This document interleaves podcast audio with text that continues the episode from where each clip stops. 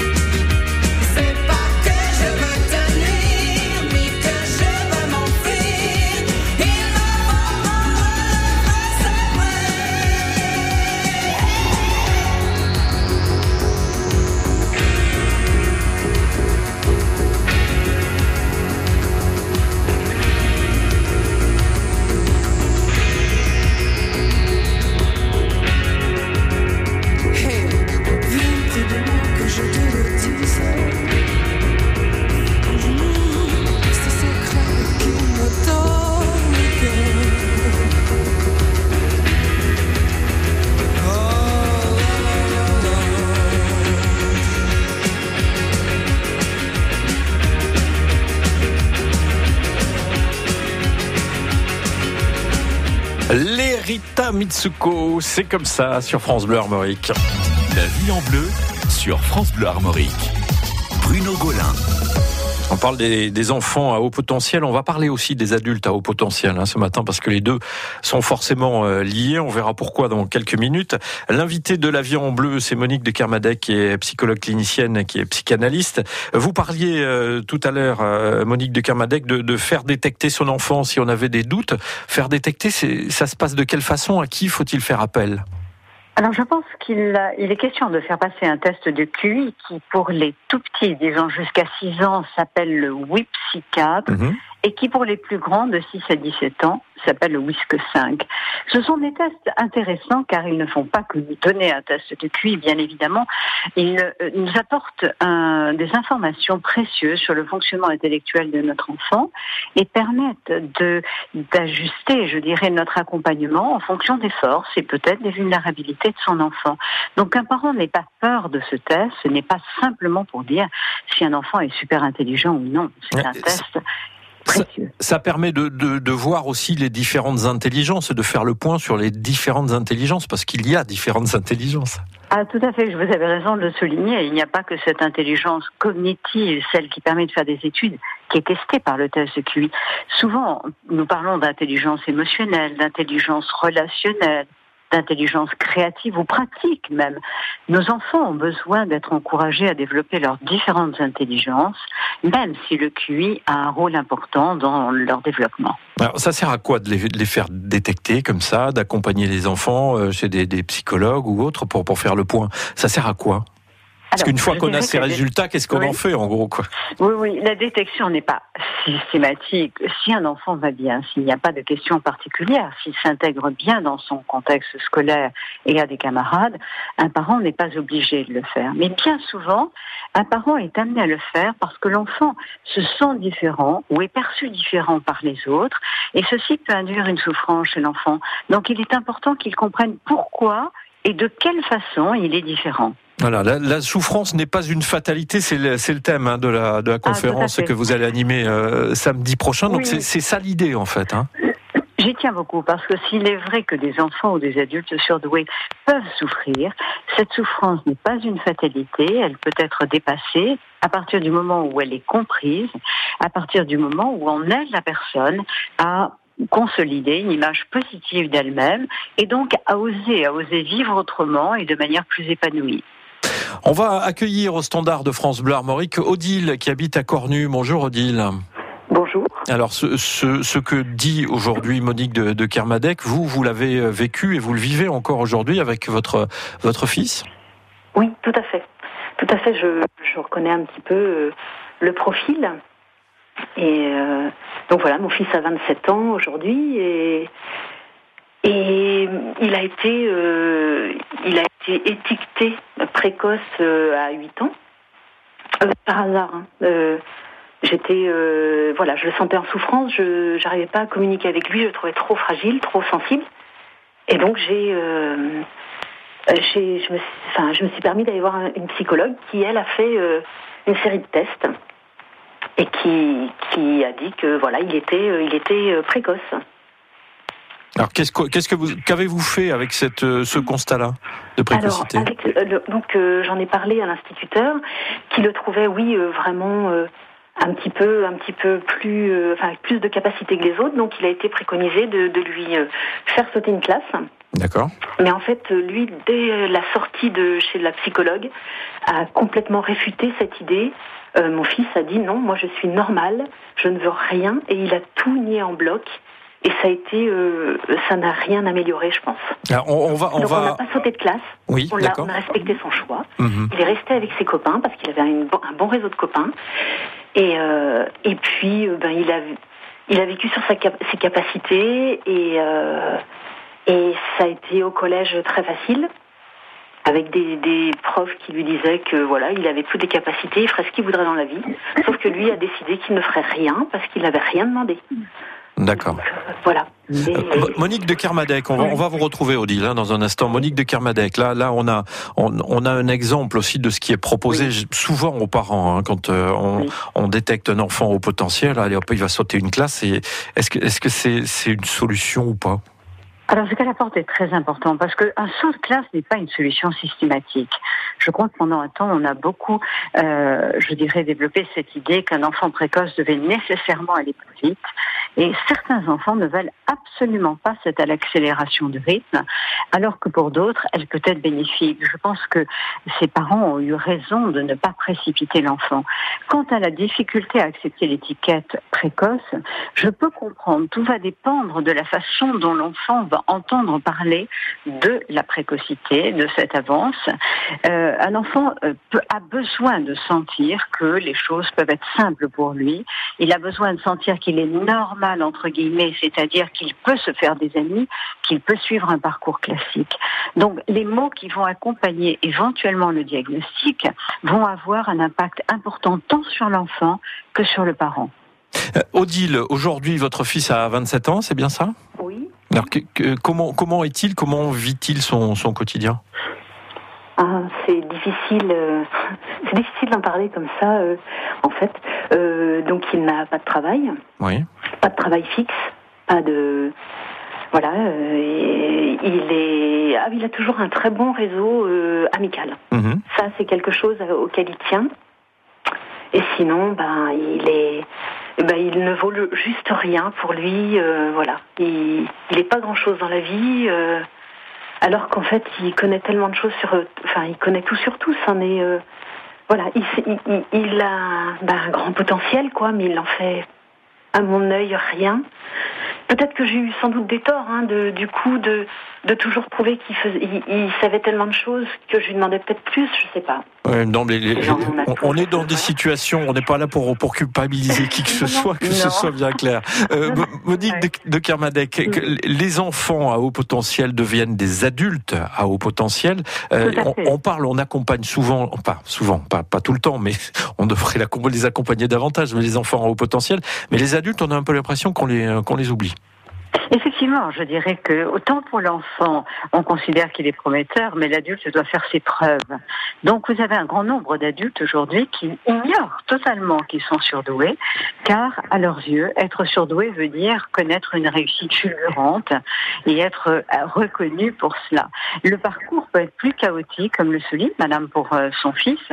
Il est vrai qu'à ce moment-là, l'intervention du monde extérieur aussi peut être absolument importante pour montrer une reconnaissance aux garçons ou à la fille lorsqu'ils atteignent l'âge adulte. Euh, je dirais, nous ne sommes pas seuls, et c'est ce que je voulais dire à Madame qui peut-être se demande ce qu'elle a fait, ce qu'elle n'a pas fait. Nous ne sommes pas seuls à intervenir dans la vie de nos enfants et l'aide, l'intervention des autres reste aussi capitale. Voilà Odile pour cette, réponse aujourd'hui. Euh, euh, vous en parlez encore à votre fils ou pas? Ah ben, c'en est un peu conflictuel. Hein. Il, est, il est à la maison. Enfin voilà, il est. Euh, je sais pas quand ça va finir. Alors c'est vrai que oui, j'en parle parce que moi je voudrais qu'il euh, qu'il s'appuie un peu sur sur un professionnel. Mhm. Et bon ben tant qu'il n'a pas admis ça, tant qu'il n'a pas, euh, je, je, viens de lui offrir pour son anniversaire et ça a été aussi difficile un livre de Jeanne Siofauchin, Trop intelligent pour être heureux. Oui. Il l'a lu J'espère que ça va faire un déclic. C'est vrai que là, je suis dans une impasse. Je ne sais pas quoi faire pour l'aider. Le bousculer, le... Je, je suis un peu désemparée, je dirais. Bon, euh, Monique de Kermadec, je, voulais proposer un des livres que vous avez écrit. Oui, oui, j'allais lui recommander l'adulte surdoué. Voilà, c'est ça, qui, qui parle l'adulte surdoué à la conquête du bonheur. On est, on est complètement dans, dans, dans l'illustration et l'accompagnement de ce, de ce cas-là. Oui, tout à fait, parce que il est important d'abord que le, je dirais que son fils euh, se déculpabilise, qu'il comprenne qu'il n'est pas seul à vivre ceci, mais qu'il existe des possibilités, euh, je dirais, de, de, consolider sa confiance en soi et donc de pouvoir effectuer des choix.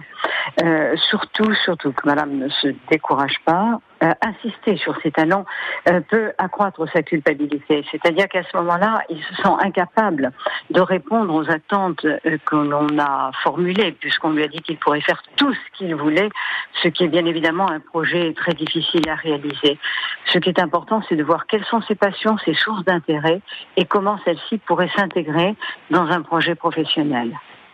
Merci Odile pour votre, euh, votre témoignage depuis, euh, depuis Cornu. On vous souhaite une bonne journée. Merci à vous. 02 99 67 35 35 pour vos appels. Vous pouvez témoigner, poser vos questions. Évidemment, euh, Monique de Kermadec, qui est psychologue clinicienne et psychanalyste, est notre invitée ce matin dans La vie en bleu. France Bleu. 10h, 13h, France Bleu Armorique et vous. Tout à l'heure, à 10h, lancez donc un défi à notre chef breton Christophe Boisselier, le créateur de l'application Frigo Magique. Donnez-lui trois ingrédients de votre frigo, il en fera tout un plat. À 11h, gagnez votre casque de réalité virtuelle France Bleu Armorique dans le jeu Microzonde. Et puis à midi, Sophie Glarner, notre invitée, nous parlera de sa commune de cœur, Plérin, dans les Côtes d'Armor, et aussi du festival Les F et Mers. France Bleu Armorique, c'est votre radio en Bretagne. Ma gamme Incognito d'Affelou, ce sont des aides auditives qui sont quasiment invisibles. Je les garantis 4 ans et je les propose au prix les plus bas. Avec Nexeur d'Affelou, on peut les payer en 12 fois et sans aucun apport. Parce que passé 60 ans, on peut peut-être en avoir besoin. Avec Alain Flelot acousticien, bien entendre, c'est plus simple. Sous réserve d'acceptation du crédit affecté par Franc Finance, Alain Flelot acousticien est intermédiaire de crédit non exclusif. Délai légal de rétractation. Plus d'infos sur alainflelot-acousticien.fr. Dispositif médical. Ma fibromyalgie, depuis ma cure thermale à Lamalou, c'est le jour et la nuit, et sans douleur. À Lamalou-les-Bains, en Languedoc, nous avons 18 jours pour soigner vos rhumatismes, soulager vos douleurs et réduire vos médicaments. Neuf mois après leur cure, 90% des curistes interrogés constatent une diminution des douleurs. Chaîne thermale du soleil agit naturellement pour votre santé. Interrogez votre médecin et appelez au 0800 32 32 32, 0800 32 32 32 ou chaîne-thermale.fr. Les éditions Radio France présentent le livre CD La vie intérieure de Christophe André.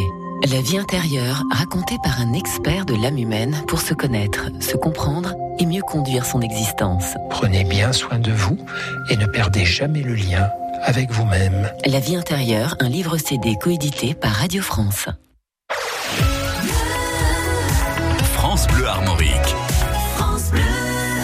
Un petit rappel météo comme euh, chaque jour avec des pluies aujourd'hui sur la région faibles et éparses pour démarrer. Ensuite, elles vont se renforcer, devenir assez continues. Elles arrivent par l'ouest. Euh, ce sera pour la fin de matinée. Il y aura euh, du mieux un petit peu hein, en fin d'après-midi avec l'arrivée de quelques toutes petites éclaircies. Mais les cumulus seront toujours là avec avec des averses. La douceur est au programme pour cette journée entre 11 et 12 degrés pour les températures maximales. Attention au vent qui va souffler assez fort de sud-ouest avec des rafales de 60 à 70 km heure cet après-midi, 80 km heure sur le littoral. Le vent va s'orienter peu à peu à l'ouest. Il devrait faiblir en fin d'après-midi. Jusqu'à 11h, c'est la vie en bleu sur France Bleu Armorique. On parle des enfants et des adultes à haut potentiel. Aujourd'hui, on estime que 5% de la population est à peu près, près concernée. Alors comment éviter les, souffrances? Comment mieux vivre dans son quotidien lorsqu'on a ces caractéristiques? On tâche d'y répondre aujourd'hui avec Monique de Kermadec, qui est psychologue clinicienne et, psychanalyste. Elle sera en conférence samedi prochain à 14h30 au Centre culturel Jacques Duhamel de Vitré. Vous pouvez nous appeler donc et participer à cet échange au 02 99 67 35 35. La vie en bleu à retrouver sur francebleu.fr. Nous allons accueillir Émilie qui habite à Saint-Méloire-des-Ondes. Bonjour Émilie. Bonjour. Alors vous, vous avez, euh, vous avez un parcours un petit peu particulier. Hein au particulier, je sais pas, je pense que c'est le lot de toutes les personnes qui sont nées euh, dans les années 80 où oui. on n'était pas forcément au courant ou en tout cas on se préoccupait pas forcément euh, de de la différence d'un enfant ou de sa souffrance à l'école ou enfin je sais pas euh, je, je, pense pas que ce soit particulier vous, je pense que vous avez été détecté au potentiel euh, un, un, petit peu tard pas enfant en fait ça. C'est ça, j'avais 32 ans et demi, presque 33 ans, oui. Comment cela s'est-il passé Dans quelles conditions? Euh, J'ai fait un burn-out.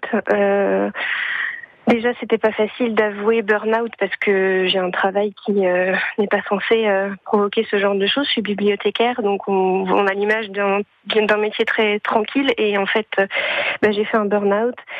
J'ai vu un psychiatre qui n'a pas du tout était sensible à, à ce que je disais. Et puis j'ai enfin rencontré une psychologue qui, en une heure, a fait le, le tour de la question elle-même et, au potentiel. Et je pense que ça a activé ses clignotants. Et puis euh, depuis, je travaille avec elle. Et puis il m'a fallu neuf mois supplémentaires pour euh, passer le test parce que parce que c'est c'était un enjeu important pour moi. Je, et effectivement, j'ai été confirmée au potentiel. Alors, qu'est-ce qui vous a décidé à passer ce test et qu'est-ce que ça vous a amené euh, Qu'est-ce qui m'a décidé? Bah, De ne pas rester dans le flou, en fait. Euh, moi, je ne supporte pas les entre-deux, donc euh, je voulais être sûre qu'on parle bien de la même chose. Je voulais pas être une usurpatrice, je voulais pas qu'on essaye de régler mes soucis en pensant que j'étais au potentiel alors que j'aurais pu être bah, complètement hors sujet. Et ce que ça m'a apporté, c'est euh, de mettre une étiquette euh, sur mes souffrances, de me dire que j'étais pas folle, mais que qu'il y avait une raison, une raison un peu scientifique à ça, et que euh, bah, je pouvais. Euh, déjà, j'étais pas une usurpatrice aussi. Il y a toujours ce terme-là, une impostrice. Je ne sais pas si ça se dit au féminin. voilà, je, je voulais pas prendre la place de quelqu'un d'autre. Après, euh, c'est quand même une souffrance au quotidien, notamment dans le monde du travail, euh, parce que euh, on peut pas en parler en fait. On peut pas dire euh, j'ai des difficultés dans ces tâches-là, voilà pourquoi. Le, le, terme haut potentiel fait qu'on pense qu'on est doué en tout, qu'on est forcément en haute capacité. Or, euh, c'est pas vrai, quoi. Moi, dans ce qui me concerne, euh, c'est sur mes, surtout mes sens qui sont exacerbés. Donc aussi bien ma sensibilité euh, en tant qu'être humain à la souffrance d'autrui, mais aussi tout ce qui est bruit, odeur, lumière. Et donc au quotidien, dans le travail, ça peut être un, un poids. Mais comment l'expliquer? Comment expliquer ça dans son milieu professionnel? C'est très compliqué. Monique de Kermadec, c'est une vraie difficulté pour les, adultes. On le constate avec, euh, avec ce témoignage d'Émilie, d'expliquer de, déjà aux autres ce qu'est le, le, haut potentiel et d'expliquer son, son propre fonctionnement. Oui, tout dépend, je dirais, de la profession dans laquelle nous nous engageons. Certaines professions conviennent mieux aux adultes surdoués que d'autres. Je pensais au fameux burn-out. Il est vrai que les surdoués sont hyper exigeants avec eux-mêmes. Euh, ils vont pousser, quand ils s'investissent, ils s'investissent à fond, ils vont pousser très très loin leurs efforts, sans même se rendre compte parfois qu'ils dépassent, je dirais, leurs propres possibilités. Euh, ce qui pose problème dans le contexte du travail, c'est d'abord euh, certes leur complexité dans leur façon de penser, mais c'est aussi leur intensité. L'intensité, comme le soulignait votre participante, qui est une intensité émotionnelle, une intensité intellectuelle, euh, qui va euh, perturber un petit peu l'équilibre du groupe et qui va être vécue comme trop trop difficile à supporter, Or, euh, le surdoué a parfois trouvé des petits trucs pour pouvoir s'intégrer plus confortablement. C'est quelque chose dont je parlerai à la conférence. Il est vrai que euh, le surdoué doit comprendre le contexte dans lequel il est et d'une certaine manière chercher la meilleure manière de fonctionner avec ce groupe, mais parfois parfois il doit avoir la sagesse de chercher un emploi qui correspond mieux à sa personnalité. Nous savons que de nombreux adultes surdoués, par exemple, deviennent des entrepreneurs. Nous savons que beaucoup se mettent à leur compte euh, parce que euh, leur difficulté à gérer le groupe peut être trop problématique. on peut y arriver tout de même. Bien sûr, tout à fait. Je rencontre au quotidien des surdoués qui sont arrivés et qui ont eu le plaisir non seulement de pouvoir répondre à leurs besoins de changement au sein de leur entreprise, ils se sont créés, ils ont aidé à créer des postes, et d'autres répondent à leurs besoins, je dirais, de nouveautés, de changement, en changeant d'entreprise. Tout dépend, j'allais dire, de notre statut, de ce que nous faisons et de comment nous pouvons répondre à nos besoins fondamentaux à ce moment-là, en tant qu'adulte surdoué, nous pouvons être heureux aussi dans l'univers professionnel. Est-il possible, est-il facile d'en parler à son entourage Alors personnel, euh, bon, ça va Alors, de je crois qu'il mais, mais, mais, mais prof... adulte, hein, oui. Mhm. le faire. On peut aller voir la directrice de l'école de ses enfants ou son enseignant, mais il est vrai que quand on est adulte, on peut difficilement aller voir son supérieur hiérarchique en disant, je suis surdoué, parce que euh, ceci n'est pas nécessairement compris tel que cela devrait être compris. Ce qui est important, c'est vrai, c'est que dans le monde du travail, parfois, on a un supérieur hiérarchique, on a des collègues qui fonctionnent euh, comme nous. Et à ce moment-là, euh, il y a une véritable joie à travailler. Je crois que ce qui pèse, c'est lorsque l'on est seul, exactement comme l'enfant précoce à l'école, l'enfant à haut potentiel à l'école, c'est lorsqu'on est seul dans un groupe que les autres nous demandent de nous conformer et que cela est impossible à ce moment-là, les difficultés commencent et on peut atteindre, c'est vrai, cette situation de burn-out. Et il ne faut pas hésiter à consulter à ce moment-là. Voilà, comme nous racontait donc euh, Émilie à l'instant. Émilie, on va vous remercier pour vous remercier, pardon, il manque des lettres, pour votre témoignage et je vous souhaite une belle journée à Saint-Méloire des Ondes. Merci beaucoup, merci de m'avoir écouté. Bonne journée. Bonne journée. 02 99 67 35 35. dernier appel pour nous aujourd'hui avec Joël en bon. Bonjour Joël. Vous avez deux filles, vous, qui ont été détectées euh, au potentiel, c'est ça Oui, elles, elles ont toutes les deux été précoces. Et le fils de ma première fille est précoce. Ah oui, alors ça c'est une question, euh, Monique de Kermadec, est-ce qu'on se transmet ça dans, les lignées familiales ou pas? On constate effectivement lorsqu'il y a des enfants précoces, les parents découvrent leur propre précocité euh, passée et actuelle, et euh, dans les deux sens. Il y a, il y a un lien malgré tout, c'est vrai, on ne peut pas nier. Joël, le parcours de vos, filles, de vos filles, quel a-t-il été? Parce qu'aujourd'hui elles ont une activité professionnelle. Hein. Oui, oui, oui, mmh. toutes les deux. Ma grande qui va avoir 43 ans, oui. euh, a raté ses études. Parce qu'elle n'avait pas besoin, jusqu'en terminale, pas besoin de travailler. Et tout rentrait, hop, c'était fait. Elle faisait ses devoirs, c'était fini. Arrivée à la fac, eh bien, ça n'a pas été le cas, hein, croyez-moi. Déjà, elle a redoublé sa terminale parce qu'elle n'avait pas travaillé. Et puis, ben, au bout d'un certain temps à la fac, on a dit stop, on arrête parce que c'est plus possible. Euh, trois premières années, deux deuxième année, on non, c'est fini. Et puis, ben, elle a fait des boulots. Et puis là, elle est dans une entreprise où elle est responsable du service qualité et elle s'épanouit dans son travail. Ben voilà, donc elle est, elle est heureuse aujourd'hui, il n'y a pas de souci. Et... Ma petite n'a jamais raté ses études, elle est docteur en bio, pom, ça y est, je suis en neuro, en neurobiologie. neurobiologie, d'accord. Voilà. Et par contre, elle, c'est, moi je trouve, hein, je trouve, c'est mon point de vue à moi, qu'au niveau relationnel, c'est un petit peu difficile. Elle a, ses relations sont au niveau de son travail. Et puis, voilà. Oui, donc c'est, ce sont des parcours que, que, que l'on peut euh, que l'on peut lire hein. quand on s'intéresse un petit peu au sujet. Monique de ce sont des, mhm. des, parcours que l'on peut retrouver hein, assez fréquemment. Oui, tout à fait. Ce qui est important, c'est de voir qu'on n'a pas nécessairement besoin, parce qu'on a un QI élevé, d'avoir une profession qui est hautement intellectuelle. Je crois que nous pouvons avoir différents atouts, différents talents, euh, qui peuvent trouver une réponse dans une, je dirais, dans une vocation qui est autre que celle de faire un doctorat et de faire de la recherche. Je vois des, adolescents euh, à haut potentiel euh, qui peuvent décider de, de devenir euh, chef étoilé un jour, qui vont donc entrer dans une école hôtelière. Il y en a d'autres qui vont se diriger vers une activité plus créative, comme dans le cinéma. Les parents ne devraient pas nécessairement penser qu'un enfant est en échec parce qu'il ne poursuit pas de très longues études.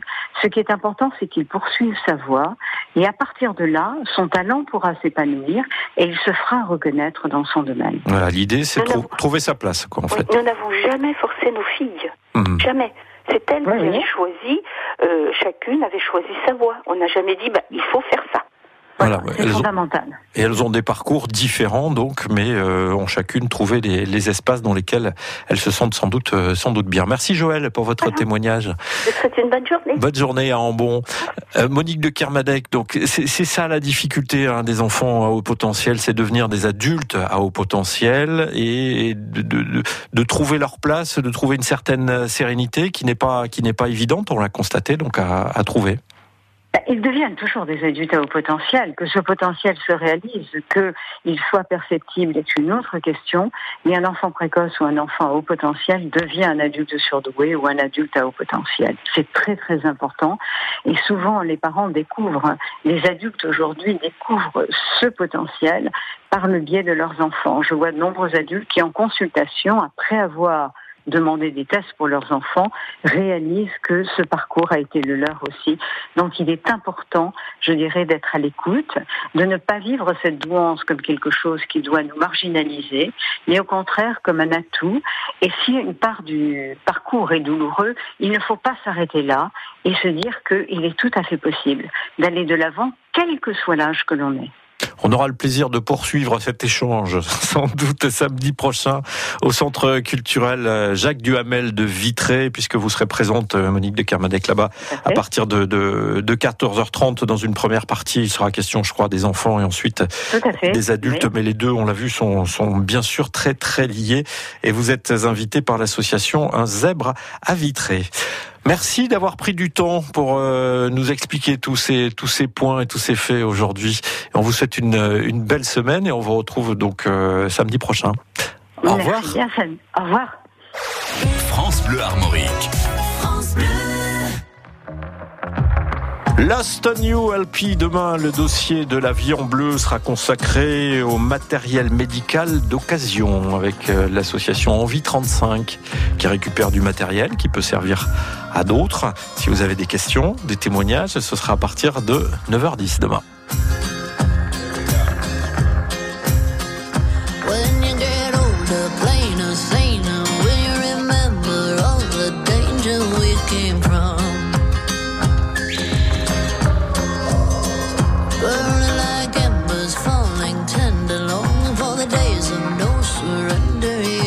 LP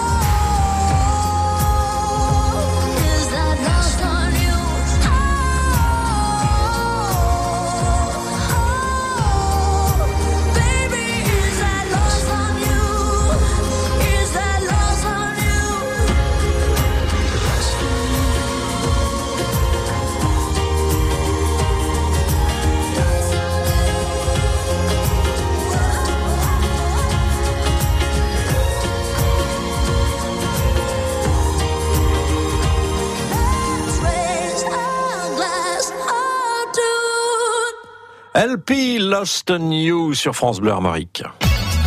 Voyez la vie en bleu sur France Bleu Armorique. Le conseil santé bien-être avec vous, Vanessa Lambert. Bonjour. Bonjour Bruno. Bonjour à tous. Alors ça y est, hein, toutes les régions de France sont concernées par l'épidémie de, de grippe. Occasion donc euh, d'y revenir avec vous ce matin. Oui, l'épidémie continue de progresser et elle a même atteint une virulence que l'on dit inédite depuis 20 ans.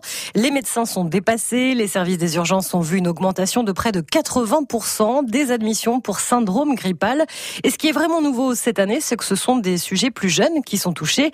49% des passages aux urgences concernent les moins de 15 ans et près de 20% conduisent à une hospitalisation. Et ce n'est que le début puisque le pic devrait être atteint dans les prochaines semaines. Occasion de revenir sur quelques règles une fois que la grippe est là. Et autant vous dire qu'on la sent bien, croyez-moi, grosse fièvre pouvant atteindre les 40 degrés, courbatures, fatigue intense, maux de tête, mal à la gorge. Alors la première chose à faire, c'est d'aller voir votre médecin traitant et surtout d'accepter votre arrêt de travail car vous êtes à ce moment-là contagieux. Pour votre enfant, ça paraît évident, mais même chose, ne le mettez pas à l'école. Le ministère de la Santé a d'ailleurs lancé un message dans ce sens pour éviter une plus grande propagation.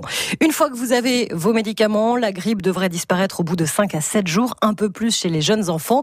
Si ce n'est pas le cas, si la fièvre ne diminue pas, si vous êtes en insuffisance respiratoire, alors oui, il faudra soit revoir votre médecin, soit pour les personnes les plus fragiles, les enfants ou les personnes âgées, aller aux urgences. Et pour ceux qui ont la chance de ne pas avoir encore la grippe, est-ce qu'on peut s'en prémunir? La première chose à faire est d'essayer d'avoir la meilleure hygiène de vie possible pour booster vos défenses immunitaires. Bien manger avec des vitamines si possible, bien dormir aussi pour recharger vos batteries, c'est la base. Ensuite, contre la grippe et contre tous les virus de l'hiver d'ailleurs, pensez à vous laver les mains régulièrement, à vous moucher dans un mouchoir unique, on ne s'en resserre pas. Évitez aussi de vous toucher le visage avec vos mains qui transportent des milliers de microbes et potentiellement des virus. Enfin, si la grippe est passée par chez vous ou si elle y est encore, pensez aux grands nettoyage sur les poignées de porte, notamment tous les objets touchés par le ou la grippée, aérer les pièces régulièrement, éviter tout contact avec les malades et au boulot, dans le doute, un bonjour général à la volée plutôt que de faire la bise à tout l'open space où potentiellement Christian peut avoir la grippe. C'est vrai qu'il a pas l'air très très en forme, hein, Christian, en ce moment. Ah oui, c'est ce qu'on se disait dans, dans l'équipe, mais bon, c'est comme ça. Merci beaucoup Vanessa, on vous retrouve demain. À bientôt. Bonne journée Bruno et puis à demain. Les infos trafic avec pas mal de perturbations hein, ce matin sur les, routes bretonnes. Et à l'instant, on vient de nous signaler sur la nationale 137 dans le sens Rennes vers Nantes avant la sortie la Dominelay. Au niveau de la station-service, deux chiens paniqués qui longent la route. C'est Sylvie qui nous a communiqué cette info au 02 99 67 35 35. Nationale 137 avant la sortie la Dominelay au niveau de la station-service. Voyez la vie en bleu sur France Bleu Armorique. Ah, ça, ça va nous faire du bien. Tout le bonheur du monde avec euh, le groupe Sinsemilia. On vous souhaite tout le bonheur du monde et que quelqu'un vous tende la main. Que votre chemin évite les bombes, qu'il mène vers de calmes jardins. On vous souhaite tout le bonheur du monde pour aujourd'hui comme pour demain. Que votre soleil éclaircisse l'ombre, qu'il brille d'amour au quotidien. L'avenir vous appartient. Puisqu'on ne contrôle pas votre destin, que votre envol est pour demain. Comme tout ce qu'on a à vous offrir ne saurait toujours vous suffire dans cette liberté à venir. Puisqu'on ne sera pas toujours là. Comme on le fut au premier pas. On vous souhaite tout le bonheur du monde quelqu'un vous tende la main. Que votre chemin évite les bombes, qu'il mène vers de calmes jardins. On vous souhaite tout le bonheur du monde, pour aujourd'hui comme pour demain. Que votre soleil éclaircisse l'ombre, qu'il brille d'amour au quotidien. Toute une vie s'offre devant vous. Tant de rêves à vivre jusqu'au bout,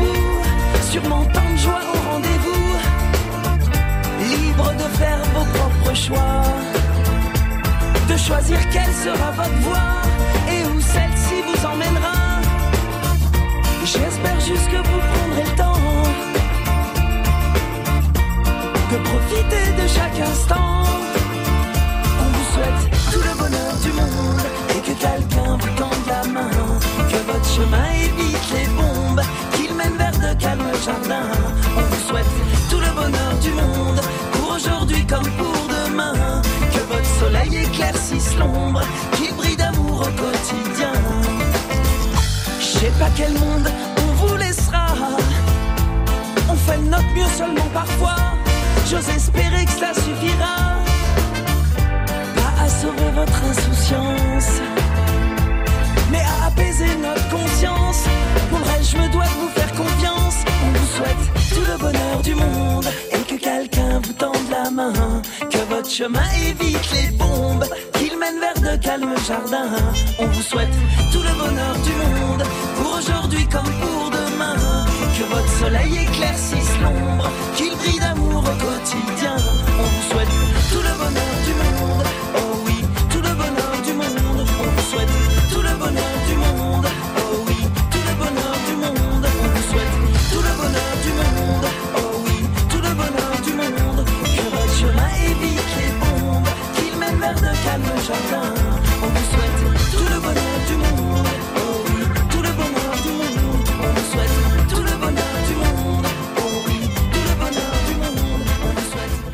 le bonheur du monde, Sinsemilia. Et pour s'approcher de tout ce bonheur du monde, il y a un rendez-vous, ce les escapades avec Pierrick Gaveau. Tous les jours à midi 20, on va changer de destination. Cette semaine, on va aller du côté de Saint-Nicolas-des-Eaux. C'est dans la vallée du Blavet que se situe Saint-Nicolas-des-Eaux et la pointe de Castenec. Ce site géologique a obligé le Blavet à effectuer un demi-tour sur lui-même pour trouver son passage vers l'océan. Et de fait, il est devenu un promontoire de 40 à 50 mètres de haut, parfaitement protégé. Rien d'étonnant donc à ce que les Celtes et les Romains l'aient occupé et fortifié. Et on le retrouve même sur la grande carte de Peutinger qui représentait l'Empire romain. Voilà, c'est quasiment le centre du monde, donc où nous serons tout à l'heure donc avec Pierrick Gaveau à midi 20. Les escapades de Pierrick Gaveau, les curiosités et les richesses de la Bretagne, à réécouter sur francebleu.fr. France Bleu. Ça vaut le détour, l'invité de France Bleu Armorique. C'est Arnaud Ovepre qui vient nous rendre visite, le directeur des Cinévilles de l'Ouest, plusieurs salles de cinéma en Bretagne, également organisateur du festival Filmissimo dédié au cinéma italien, vient nous rendre visite. Cet ancien animateur radio n'aura sans doute rien oublié de la magie du micro. On compte sur vous dès 16h pour parler donc et micro et cinéma. Ça vaut le détour, l'invité de France Bleu Armorique. Mon mal de dos chronique Depuis ma cure thermale à Molich, j'ai repris le sport, j'ai perdu 3 kilos. À Molich-les-Bains, en Roussillon, nous avons 18 jours pour soigner vos rhumatismes, soulager vos douleurs et réduire vos médicaments. 9 mois après leur cure, 77% des curistes interrogés ont augmenté leur niveau d'activité. Chaîne thermale du soleil agit naturellement pour votre santé. Interrogez votre médecin et appelez au 0800 32 32 32, 0800 32 32 32 ou chaîne-thermale.fr.